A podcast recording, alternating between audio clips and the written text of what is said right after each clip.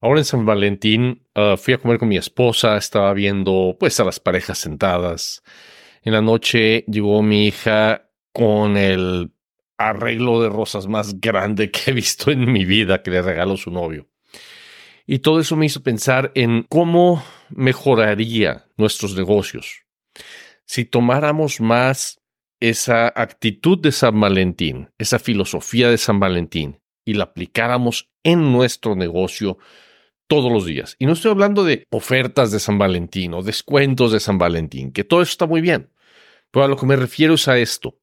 Todos sabemos que en nuestros negocios la parte más costosa es obtener un nuevo cliente. Para obtener un nuevo cliente, tenemos que estar haciendo marketing, tenemos que estar enviando al mercado el mensaje de lo que nuestro producto, nuestro servicio puede hacer a la gente para atraer a las personas adecuadas. Y eso tiene un costo, y es un costo mucho más alto que el costo de tener a alguien que ya es nuestro cliente y volverle a servir, volverle a vender, volverle a surtir el servicio, eh, tener esos clientes repetidos. Ellos tienen un costo prácticamente nulo, casi cero, el poder estar volviendo a repetir.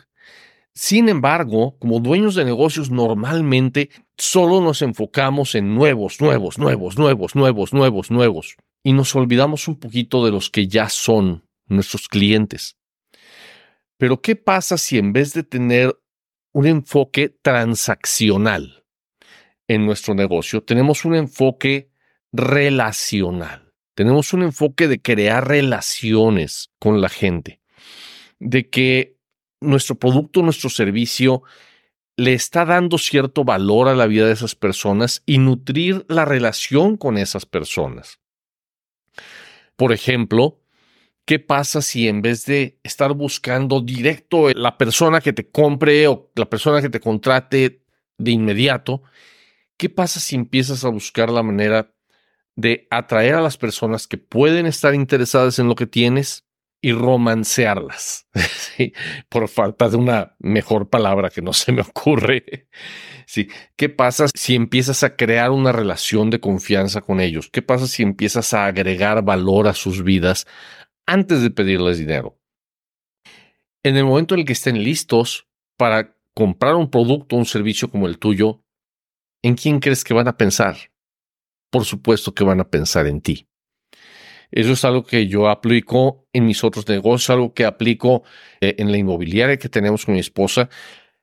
Nosotros empezamos a buscar prospectos meses antes de que estén listos para listar sus casas.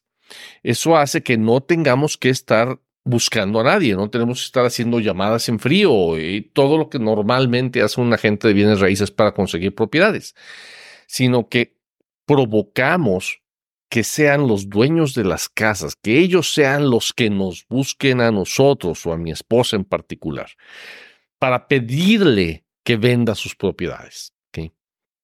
Ahora, por otro lado, eh, ya es tu cliente, súper. Ahora, ¿qué tienes que hacer? ¿Ya me casé, ya me dejo engordar, ya me vale gorro?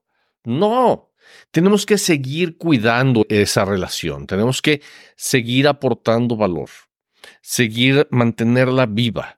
¿Sí? Y cuando hacemos eso y mezclamos darle valor a la persona sin pedirle nada a cambio y de repente hacerle una oferta, eso va a hacer que la persona te compre una y otra y otra y otra y otra y otra vez.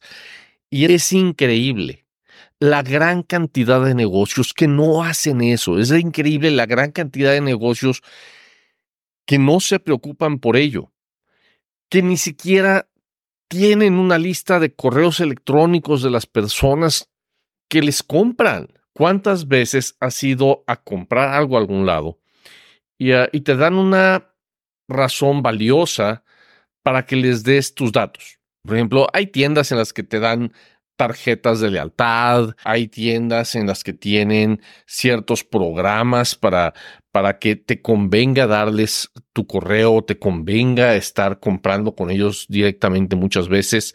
Ah, el lugar en donde yo voy a que me corten el cabello, desde que vas la primera vez, te toman tus datos, te regalan una tarjeta que trae una serie de cuadritos y te sellan uno.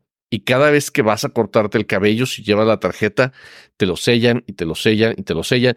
Y cuando juntas no sé cuántos sellos, eh, te regalan un corte gratis. Y la razón por la que no sé cuántos sellos son es porque cuando vas te hacen sentir a gusto y con la tarjeta te da una razón para regresar la siguiente vez.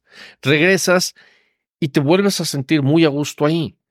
Y regresas y te vuelves a sentir muy, muy, a gusto ahí. Y eso hace que ni siquiera me acuerde de llevar la tarjeta. Ni me importa la tarjeta, ni me importa que me den el corte gratis, sinceramente.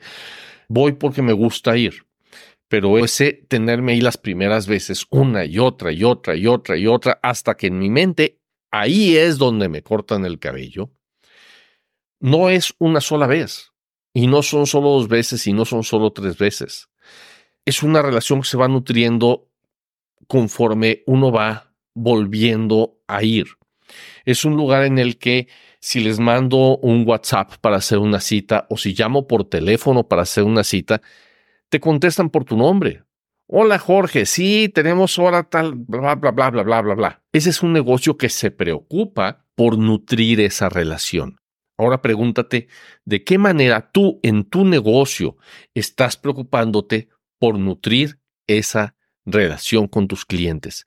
Si haces eso, vas a ver que vas a tener mucho más ingresos con mucho menos trabajo.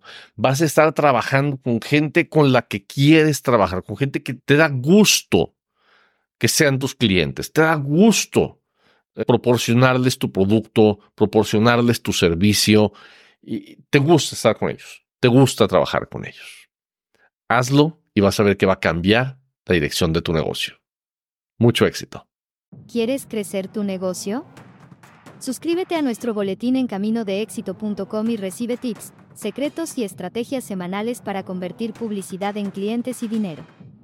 Ve ahora mismo a caminodeéxito.com. Hasta la próxima.